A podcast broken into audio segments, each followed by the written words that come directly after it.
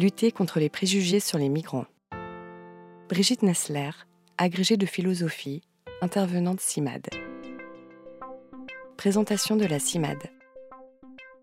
Alors, je vais essayer d'aller très vite parce que j'ai très très peu de temps. Bon, je m'appelle Brigitte Nessler, je suis agrégée de philosophie, maintenant à la retraite. Donc, j'ai enseigné dans tous les degrés où on enseigne de la philosophie, y compris en interdisciplinarité en seconde.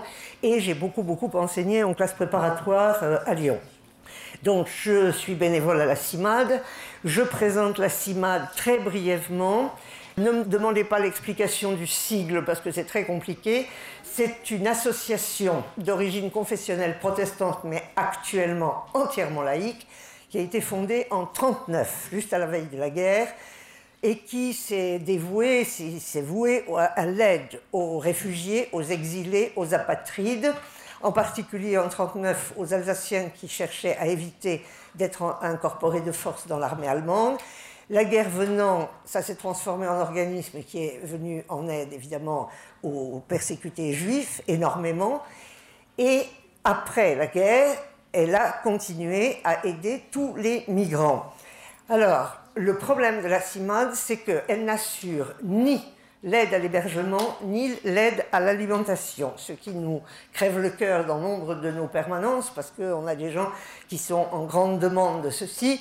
Donc nous avons un guide des, aides sociales, on, envoie là où il faut envoyer pour les restos du cœur, etc. La vocation propre de la CIMAD, c'est l'aide et le suivi juridique des migrants, c'est-à-dire le fait de les recevoir quand ils ont un problème administratif qui tient à la langue, qui tient à des papiers, pour les aider à classer des dossiers, pour les aider à présenter une demande de titre de séjour en préfecture. Donc, on peut être amené à faire des lettres de soutien à la préfecture, à les accompagner en préfecture, surtout parce que quand on a le badge de la CIMAD, les accueillants en préfecture sont nettement plus aimables, et nous ne voyons que très peu de demandeurs d'asile. Les demandeurs d'asile, on vous l'a dit, ils vont d'abord à Forum Réfugiés s'ils sont complètement déboutés. Après la CNDA, alors on les voit arriver parce qu'ils sont en recherche d'une autre manière d'obtenir un titre de séjour. Et on évalue avec eux quelle sorte de titre de séjour, euh, salarié, vie privée et familiale, regroupement familial. On essaye de voir si on pourrait obtenir le statut d'étranger malade qui est devenu horriblement difficile à obtenir, en tout cas pour la préfecture du Rhône. Et ça, c'est notre tâche. Donc, nous fonctionnons avec des permanences un bureau national, des bureaux régionaux et des antennes locales. À Lyon, il y a beaucoup d'antennes locales avec des permanences juridiques, l'une par semaine sans rendez-vous, et pour les cas les plus difficiles, on les renvoie à des rendez-vous, et là, on prend en charge le cas. Je précise que la CIMAD fait appel à des bénévoles, lesquels ne sont pas nécessairement des juristes de formation, donc fait un énorme travail de formation avec des journées entières, voire des séminaires de deux jours, de formation pour pénétrer les arcanes du CESEDA, le code d'entrée et de séjour des étrangers, qui est d'une complexité énorme et qui a été modifié en mars 2016 avec quelques petites avancées et quelques pas en arrière. Donc il faut maîtriser tout ça et sans arrêt le revoir. D'autant que pour toute lettre à la préfecture, il faut pouvoir s'appuyer sur des titres de loi. C'est beaucoup mieux que de faire appel à la générosité du préfet qui n'est pas très grande.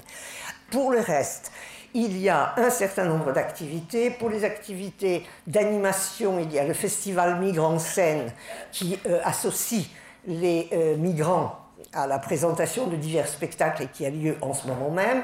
Et il y a aussi, alors ça c'est très variable selon la France, moi, je trouvais qu'il n'y en avait pas à Lyon, donc j'ai insisté pour que l'on procède à des interventions de sensibilisation en milieu scolaire. Donc c'est sur cette activité que je me suis focalisée depuis deux ans et euh, qui consiste à intervenir dans des classes, pas des classes d'allophones, des classes de, ça va de la quatrième pour l'instant à des BTS mais qui euh, viennent de bac technologique avec toutes les gammes, hein, seconde, première, terminale, et essentiellement, en tout cas j'ai voulu mettre l'accent cette année, sur des lycées techniques et professionnels dont le public est plutôt difficile, et euh, sur les collèges et écoles primaires.